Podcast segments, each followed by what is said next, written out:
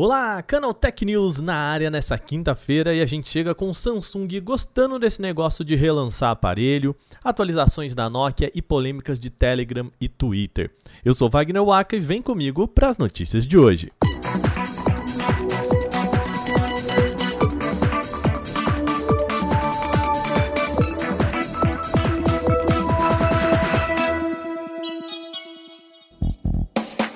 Cansaram de ouvir a gente falando aqui da estratégia da Samsung de pegar um aparelho lançado lá em mercado, repaginar e levar para outra região. Esse deve ser o caso do Galaxy F52 5G, que aparece no portfólio da Samsung como uma versão simplificada do A52 5G. Reparem que os números são os mesmos, os 52, mas a gente passa da linha A para F nesse relançamento. O Galaxy F52 5G chega com Snapdragon 750G, 8 GB de RAM e 128 de armazenamento interno. A principal diferença para o sermão da linha A está na tela que cai do Super AMOLED para o LCD, portanto aí bem mais simples. Contudo, o Galaxy F52 5G ainda mantém os 120 Hz de atualização. Reduções acontecem também na câmera frontal, que cai de 32 MB para 16 megapixels. Por enquanto, o Galaxy S52 5G está apenas em pré-venda no mercado chinês com lançamento oficial em 1 de junho. O aparelho é vendido por 1.999 yuan, o que equivale a cerca de 1.650 reais na conversão direta. Por enquanto, a gente não tem informações de disponibilidade do aparelho em outros mercados. A Nubia anunciou hoje um novo topo de linha com foco em fotografia. O Nubia Z30 Pro chega recheado de componentes topo de linha como o Snapdragon 888. Mas o que chama atenção mesmo é o módulo de câmeras na parte de trás. O Nubia Z30 Pro tem quatro sensores, sendo três deles de 64 megapixels. Vamos lá, ele é dividido assim, ó. Tem uma câmera principal de 64 megapixels, uma ultra grande angular também de 64 megapixels e a última aí é a de 35 milímetros que também é de 64 megapixels. Ele ainda tem uma última lente com zoom óptico de 5 vezes com sensor de 8 megapixels, capaz aí de alcançar um zoom total de 50 vezes. Essa configuração é bem rara, pois geralmente as companhias apostam em um sensor principal mais robusto e as outras lentes funcionam mais como lentes auxiliares, no, aí com sensores na casa dos 2 megapixels. O modelo ainda tem sensor de digital sob tela, que aliás alcança 144 Hz de atualização, ou seja, é um senhor aparelho. Mas a brincadeira sai salgada, viu? O modelo chega ao mercado chinês em 25 de maio com preços a partir de 5 mil yuan o que é convertido aqui pra gente em R$ 4.100. O Nokia 5.4 vai receber uma atualização de sistema operacional, mas calma, torcedores, ainda não é o Android 11. A companhia já disse que vai liberar a nova versão do Android no segundo trimestre de 2021, mas ainda não foi dessa vez.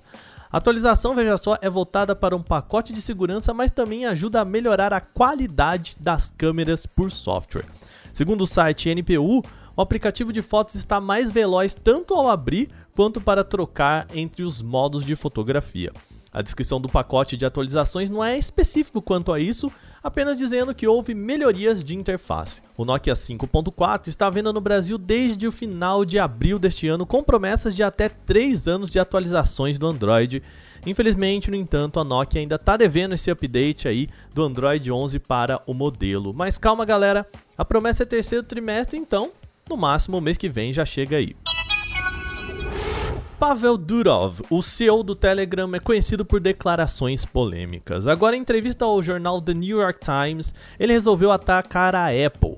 O executivo afirmou que a gigante de Cupertino é muito eficiente na venda de hardware obsoleto e caro para os seus clientes presos ao seu ecossistema. Uma das frases mais icônicas de Durov é a que ele diz, abre aspas, sempre que eu preciso usar um iPhone para testar os nossos aplicativos iOS, eu sinto que sou jogado de volta à Idade Média, fecha aspas. O CEO do Telegram defende que a Apple faz do usuário um escravo do ecossistema. Para ele, o problema está nas restrições impostas pela criadora do iOS de proibir que usuários baixem aplicativos de qualquer lugar, o que deixaria os usuários limitados à App Store. Em, a entrevista mostra certo apoio de Durov ao movimento da Epic Games contra a Apple. As duas empresas estão enfrentando um processo jurídico no qual a desenvolvedora de Fortnite defende que a Apple é muito fechada em seu ecossistema, o que poderia ser considerado uma espécie de monopólio. O próprio Twitter chegou à conclusão de que o seu algoritmo de corte de fotos é racista. Vamos lá, que o assunto é sério e é complicado. Lá em outubro do ano passado, algumas pessoas começaram a testar o mecanismo de corte de fotos do Twitter. Ele funciona assim: quando você posta uma foto que é maior do que o tamanho do preview na timeline, o próprio Twitter precisa cortar essa imagem e mostrar só uma parte na timeline. Aí o usuário toca na foto e vê a imagem inteira, e bom, isso é o que a gente chama de mecanismo de corte de fotos. O Twitter tem uma ferramenta que reconhece qual é a parte mais importante dessa foto e tenta recortar para que essa parte mais importante apareça na prévia. Principalmente, o algoritmo reconhece se tem uma pessoa na foto e faz o recorte para manter o rosto na prévia. Simples assim, mas e se tiver mais de uma pessoa nessa foto? Qual dos dois o algoritmo iria escolher? E é aqui que mora o problema. Alguns usuários fizeram um teste e perceberam que sempre que o recorte é feito, ele privilegia o rosto de uma pessoa branca. Se houver duas pessoas ou mais pessoas brancas, ele privilegia quem está mais acima na foto. E se houver uma pessoa negra e uma branca, mesmo que essa negra estiver mais acima, também vai privilegiar a pessoa branca, então o algoritmo é, portanto, ele foi considerado racista. Após a constatação de usuários lá em outubro do ano passado, o próprio Twitter começou a conduzir um estudo interno sobre o tema, e o resultado é que sim, é verdade, infelizmente, o algoritmo privilegia homens brancos, portanto, pode ser considerado racista. A discussão é já velha e conhecida do mercado de inteligência artificial e tem mais que ver com um banco de dados enviesado. Ou seja, o sistema foi treinado em um banco de dados de imagem que entendia pessoas brancas como prioridade. A notícia boa que reconhece pelo menos o problema e esse é o primeiro passo para que o Twitter possa solucionar. Agora a empresa deve trabalhar em um modo de corrigir a questão e retirar a escolha racista de recorte de seus algoritmos. Se você quer saber mais detalhes sobre esse estudo, é só entrar lá em canaltech.com.br. Nosso programa chegando ao fim, mas antes, lembrando, você pode enviar comentários, sugestões e críticas sobre este podcast para o e-mail podcast@canaltech.com.br. Manda o seu recadinho falando o que você quiser sobre o nosso programa. Esse episódio foi roteirizado, editado e apresentado por mim, Wagner Waka, com a supervisão de Patrícia Gnipper.